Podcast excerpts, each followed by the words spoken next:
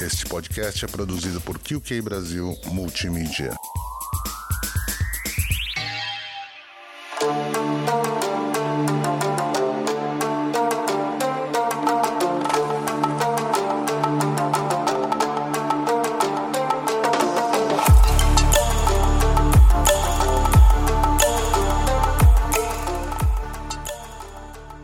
E hoje vamos falar sobre Yasuke, o primeiro e único samurai negro da história do Japão.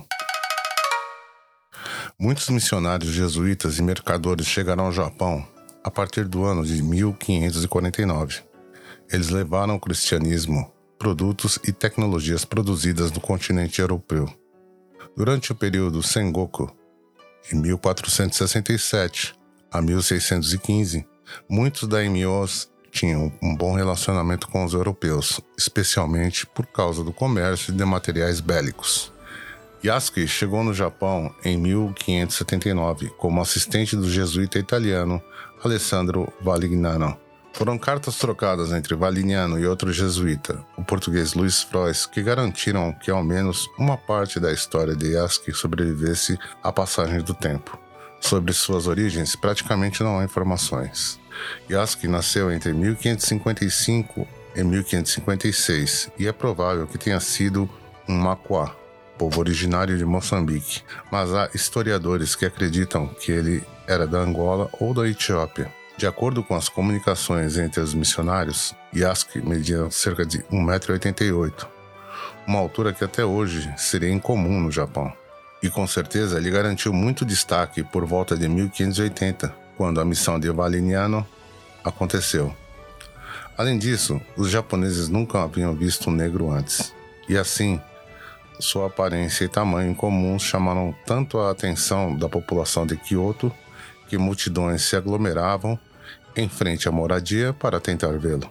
No evento, várias pessoas foram esmagadas até a morte enquanto tentavam ver Yasuke tendo os jesuítas temido até que sua igreja fosse afetada, mas conseguiram controlar antes do desastre ser maior. Oda Nobunaga era o mais poderoso daimyo da época e logo se interessou pela história sobre o jovem negro e foi conhecê-lo. Ele era um homem de mente aberta e sua relação com os europeus era tão positiva que foi ele quem ajudou os jesuítas a construírem a Igreja Católica em Kyoto. Nobunaga também ficou impressionado com a sua altura e a cor de pele do rapaz negro. De acordo com as correspondências guardadas por Luiz Frois, o daimyo chegou a ordenar que Yasuke tirasse as roupas e se lavasse, imaginando que ele estava pintado. Nobunaga afirmou que ele tinha a força de dez guerreiros comuns, e foi ele quem lhe deu o nome Yasuke. Seu nome original é um mistério e as teorias são várias. Pode ter se originado de Yao mais Suke. Os Yao são um povo bantu de Moçambique e Suke é um sufixo japonês para masculino.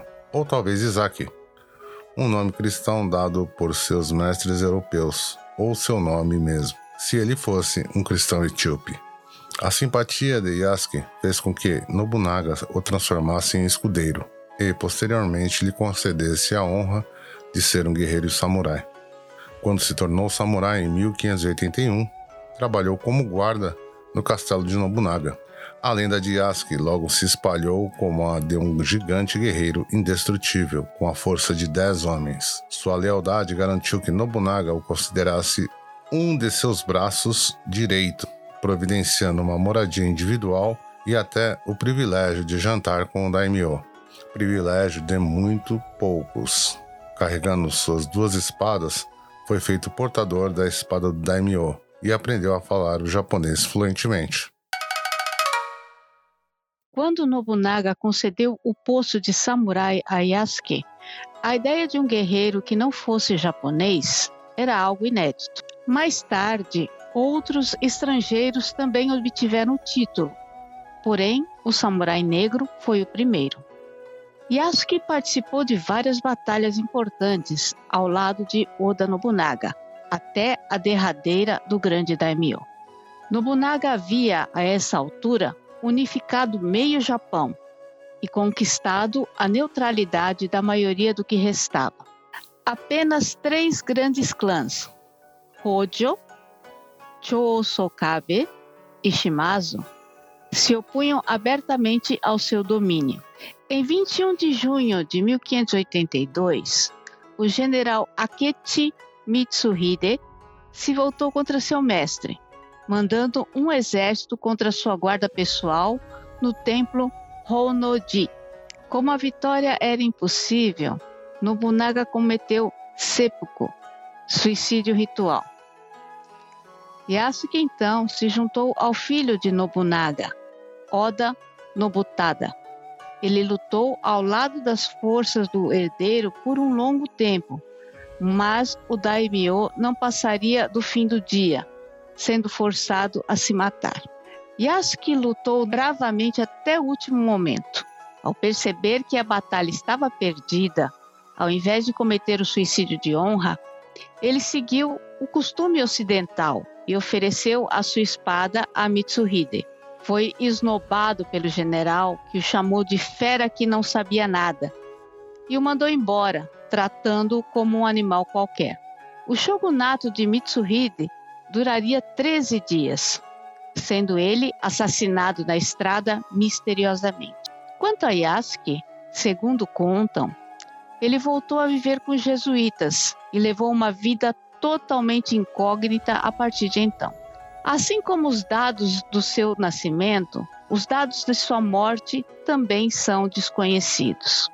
Porém, a história do primeiro e único samurai negro da história ficaram registrados em documentos e pinturas e serviram de base para livros e filmes. Yasuke é o protagonista do romance histórico para crianças Kurusuke, escrito por Yoshio Kurusu e ilustrado por Genjiro Minoda e publicado em 1943. A Lionsgate Filmes e Michael De Lucas estavam com o projeto de um filme baseado em Yasuke, escrito por Gregory Whedon e que seria estrelado pelo ator Chadwick Boseman.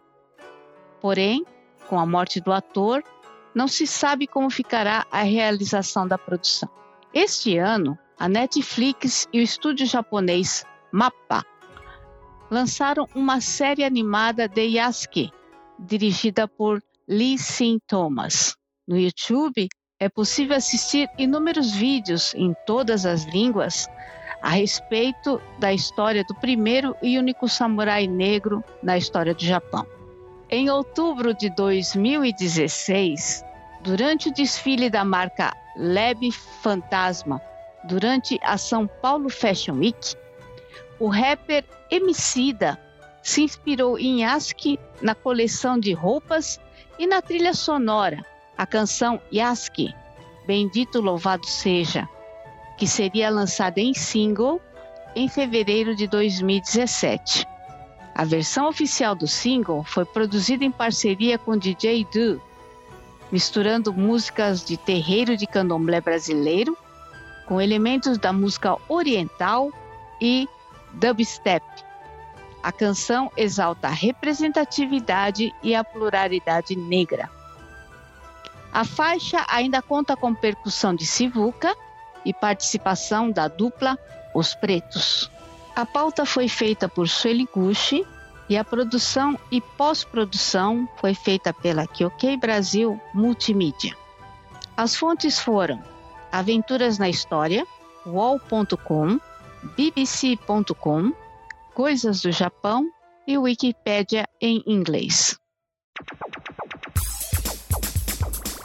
Este podcast é produzido por QK Brasil Multimídia.